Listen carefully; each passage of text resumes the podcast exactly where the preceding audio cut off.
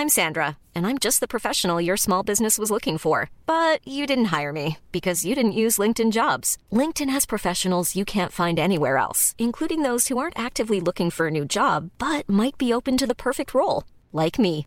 In a given month, over 70% of LinkedIn users don't visit other leading job sites. So if you're not looking on LinkedIn, you'll miss out on great candidates like Sandra. Start hiring professionals like a professional. Post your free job on linkedin.com/people today.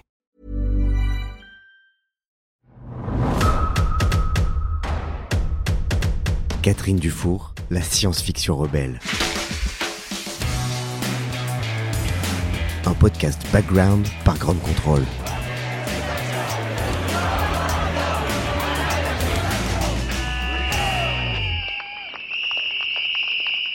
Épisode 3 Guide pour une petite fille qui veut écrire de la SF. Pas simple d'être une femme dans la science-fiction française des années 2000. Alors que Catherine Dufour a été au début bien accueillie, devenant même une caution féministe, elle nous raconte ses anecdotes de salons littéraires où le machisme et la misogynie ne sont jamais bien loin. Heureusement, notre romancière parisienne continue sa carrière sans se préoccuper des mauvaises expériences.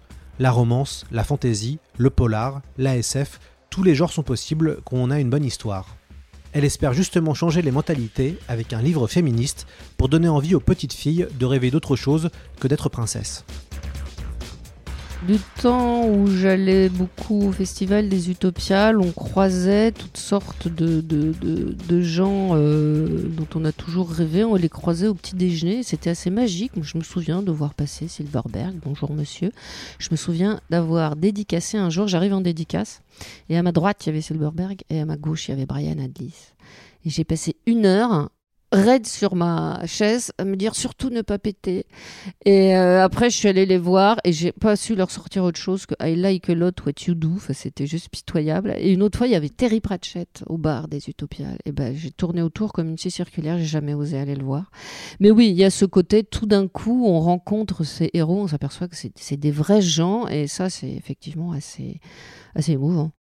Les Utopiales, c'est un festival de science-fiction, c'est le festival de science-fiction qui a lieu tous les ans euh, fin octobre à Nantes et je vous invite à y aller. Il y a de la science, il y a de la science-fiction et euh, c'est extrêmement intéressant. D'ailleurs, il y a, énormément de, de gens qui y viennent. Il y a un seul bémol, c'est que ben, je suis une femme et que dans ce milieu de la science-fiction, il n'y a pas forcément énormément de femmes. Donc on se comptait euh, sur les doigts d'une main, maintenant ça va beaucoup mieux, hein, il y en a beaucoup plus. Mais dans les années 2000, euh, on attendait la relève. Et dans les années 2010, il n'y a pas eu tellement la relève. Elle commence à arriver, mais il y a eu un moment où, euh, je me souviens, avec Sylvie Denis, Sylvie Lenné, Joël Vintrebert et euh, les quelques femmes qui étaient euh, présentes dans le milieu, on se disait il faudrait que la relève arrive parce qu'on en a marre d'être sollicité en permanence pour faire le quota féminin. Alors déjà, faire quota féminin, déjà c'est une bonne chose. Et donc dans ce festival, à une époque, il y avait une table ronde sur les femmes et la science-fiction et le panel invité sur scène, il n'y avait pas une femme. Donc on s'était mis au premier rang avec Sylvie Lenné et euh, on leur lançait des cacahuètes pour protester.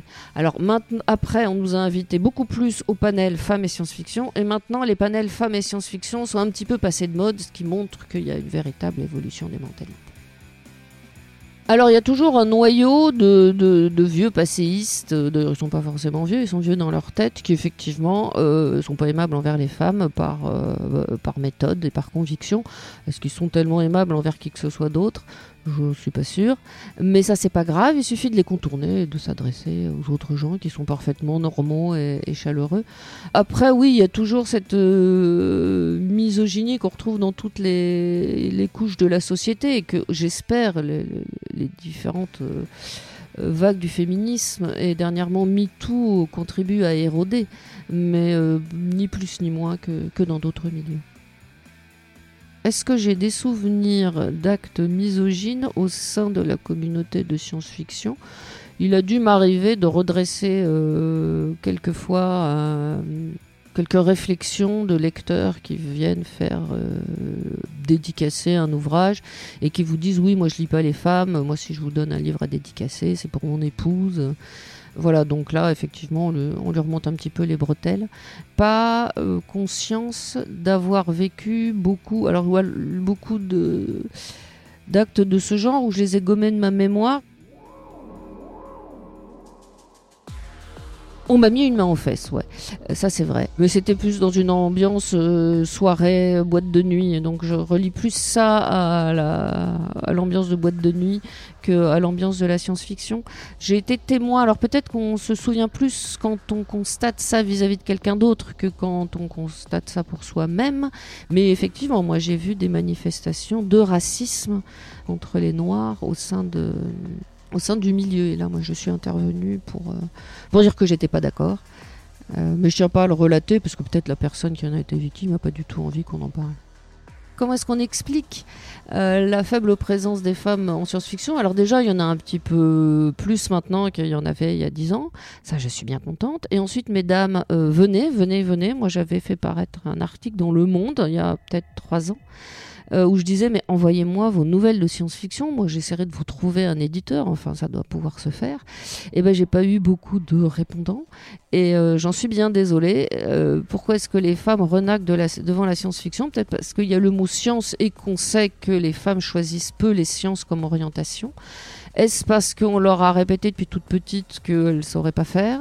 Est-ce parce que tout simplement elles sont plus intéressées par des, milieux où il y a plus de rapport à l'humain, ce qui est tout à fait louable? Euh, Est-ce que parce que les hommes les accueillent à la fourche, alors du coup elles fichent le camp dans des endroits plus accueillants?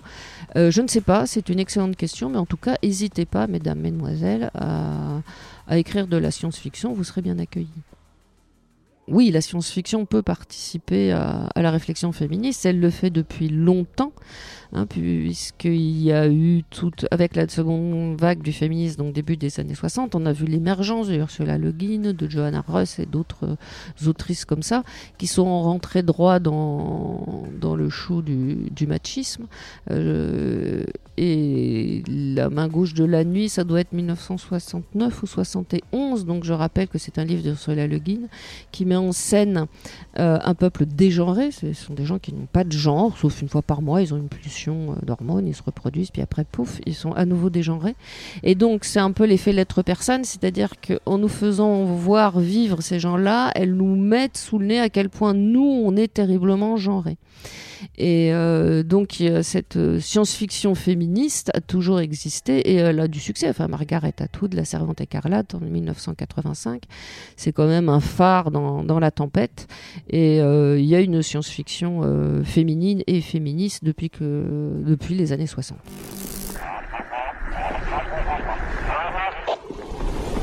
Maintenant, je suis réveillée. Avant, j'étais endormie. C'est comme ça que c'est arrivé. Quand ils ont mitraillé le Congrès, on s'est pas réveillé. Quand ils ont rejeté la faute sur des terroristes et suspendu la Constitution, on s'est toujours pas réveillé. Ils disaient que ce serait temporaire. Rien ne change instantanément. Dans une baignoire qui se réchauffe petit à petit, on meurt bouilli avant de s'en rendre compte. Quel genre je préfère écrire Je n'en sais rien. En fait, j'ai une idée et euh, après, le genre s'impose de lui-même. C'est un petit peu comme quand vous voulez sculpter quelque chose. Vous avez une pièce de bois et c'est la pièce de bois qui va vous dire que moi je veux être euh, violon ou tabouret. Et là, c'est pareil. L'idée, euh, la dernière idée en date que j'ai eue, alors là, oui, non, c'est clairement une idée qui va évoluer dans le polar, mais euh, celle d'avant, c'était vraiment de la science-fiction. Donc là, c'est l'idée qui s'impose. En général, c'est le livre qui me tape sur l'épaule en me disant écoute, il est indispensable que tu m'écrives. Du coup, là, je choisis le genre en fonction de cette idée. Par exemple, quand, au moment du succès de Twilight, puis de Fifty Shades of Grey, il y a ma correspondante au monde diplomatique qui m'a dit écoute, faudrait quand même faire un article sur Twilight et Fifty Shades of Grey, c'est des grands succès. Et Fifty Shades of Grey, c'est un grand succès sexuel auprès des femmes. Bon, voilà. Donc j'étais obligée de lire Twilight et Fifty Shades of Grey, de les relire. Oui, c'est moi. Et euh, j'en ai tiré un article qui s'appelle Pornographiquement correct, qui parle effectivement de cette accès à la sexualité que les femmes s'autorisent. Voilà, les femmes ont dit clairement, moi, Fifty Shades of Grey, je lis de la main gauche, ça me fait beaucoup de bien. Et euh, c'était quand même assez novateur comme prise de parole féminine. Et donc, après les avoir lus, il y a un livre qui m'a tapé sur l'épaule en me disant voilà, ce sont deux livres qui décrivent une jeune femme pauvre qui tombe amoureuse d'un jeune homme riche et réciproquement. Et leur histoire se passe bien. Euh, voilà, et à la fin, ils sont toujours amoureux et ça se passe bien. Euh, il y a un petit détail, c'est qu'ils sont pas de la même classe sociale. Et ça, l'histoire de la classe sociale et des difficultés pour un riche d'être avec une pauvre, euh, ça n'est absolument pas abordé comme si ça pouvait se passer facilement, alors que tout le monde sait très bien que les riches s'enferment eux-mêmes dans un ghetto où on n'entre pas comme ça. Donc j'ai décidé d'écrire un Fifty Shades of Grey mais qui se passerait avec une héroïne consciente des luttes sociales. Et ça a donné euh, En temps la nuit, qui est euh, un Twilight ou un Fifty Shades of Grey avec une conscience sociale. Sachant que déjà Fifty Shades of Grey, c'est un Twilight, mais avec une conscience sexuelle. Donc mes livres préférés de science-fiction, enfin ceux qui m'ont le plus marqué, ben, on va faire un petit euh, Silverline euh, féministe. Donc je me suis rendu compte euh, sur le tard que mine de rien, depuis toute petite, j'avais tendance, sans le savoir, à privilégier les autrices plutôt que les auteurs. Je me suis aperçu que j'avais lu Libraquette, que j'avais vraiment flashé sur Catherine Moore à 16 ans que après je me suis euh, vautrée dans Ursula Le Guin parce que je trouve ça extrêmement intelligent et que mine de rien pendant ce temps-là en littérature générale je lisais très très volontiers j'ai lu tout Colette même ses notes de blanchisserie et après j'ai un peu tout lu euh, l'Oursenard même ses listes de courses de fil en aiguille finalement aussi bien en science-fiction qu'en littérature générale j'ai une euh, lecture au féminin assez importante par rapport au pourcentage que les femmes représentent dans la production euh, littéraire. Et, euh, et, ça continue. Là, moi, dernièrement, j'ai lu euh, Audrey Plénet, hein, que je suis depuis, depuis ses débuts. là, j'ai lu le très bon Rossignol, j'ai lu l'essai de Katie Stewart sur réparer la science-fiction. Alors là, maintenant, ce sont des lectures beaucoup plus volontaires. Je vais vers les femmes volontairement, mais je m'aperçois que j'ai toujours eu comme ça une attirance pour ce, type de littérature. Probablement, je m'y retrouvais plus que dans les que dans les, littératures hein, avec plus de testostérone, comme dans, euh, je ne sais pas si vous avez relu dernièrement euh, I, Robot, là, de Asimov, les robots, avec la, la robot psychologue euh, Calvin Klein, je crois. Suzanne Klein, je ne sais plus, Suzanne Calvin. Voilà, ça doit être Suzanne Calvin. Je suis en train de mélanger ça avec la marque de slip pour homme.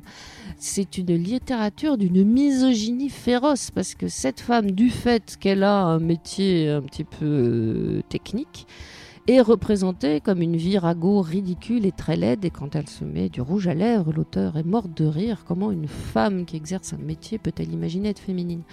Et donc je pense que très tôt, ce côté-là, de la littérature m'a agacé que je suis allée vers des, littératures qui me correspondaient plus, donc écrites par des femmes.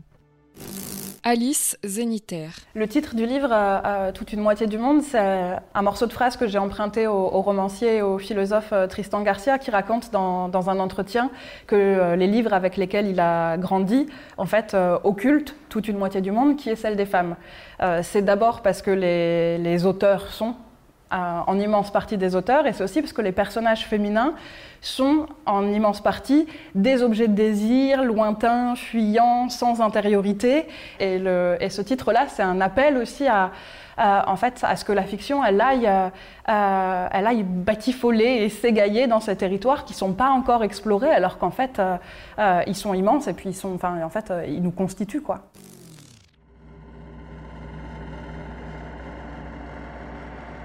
Alors mon fils aîné lit mes romans et euh, on pense du bien, même s'il m'en dit pas forcément grand-chose. Euh, mon fils cadet a dit ah non c'est très désagréable, de, j'ai l'impression de t'entendre, donc non il ne lit pas. Je préfère qu'il les lise pas parce que euh, effectivement il y a des il y a des côtés gênants, d'autant que j'aborde des, thèmes comme la maternité, et puis euh, ils en font bien ce qu'ils veulent, mais effectivement, on se révèle beaucoup à travers ces écrits. Finalement, on est peut-être plus gêné qu'autre chose que l'entourage les lise et les pratique. Ça, c'est certain. Il y a certains auteurs ou autrices qui, au contraire, attendent beaucoup de leur entourage, qui les lisent, qui les corrigent, qui donnent leur avis, etc. Moi, je fais plutôt partie de la personne un peu schizophrène qui sépare et qui compartimente sa vie. Il y a notamment un livre dont j'attends des retombées sur le long terme qui est le guide des métiers pour les petites filles qui veulent pas finir princesse, où je présente un certain nombre de métiers que les femmes peuvent exercer alors qu'elles n'y pensent pas, hein, agentes secrètes, euh, chercheuses d'or, euh, chercheuses, chirurgiennes, etc. Et j'espère qu'un jour, une jeune femme viendra me voir en disant j'ai lu ça quand j'avais 12 ans et euh, bah, c'est grâce à vous que je suis actuellement, je sais pas, surfeuse, voileuse ou, ou mathématicienne.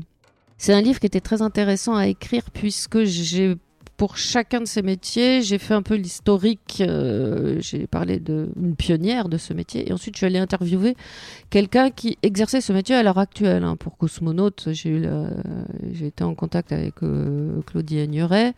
Pour Voileuse, avec Hélène MacArthur, etc. Donc, c'était très intéressant déjà de parler avec ces femmes-là.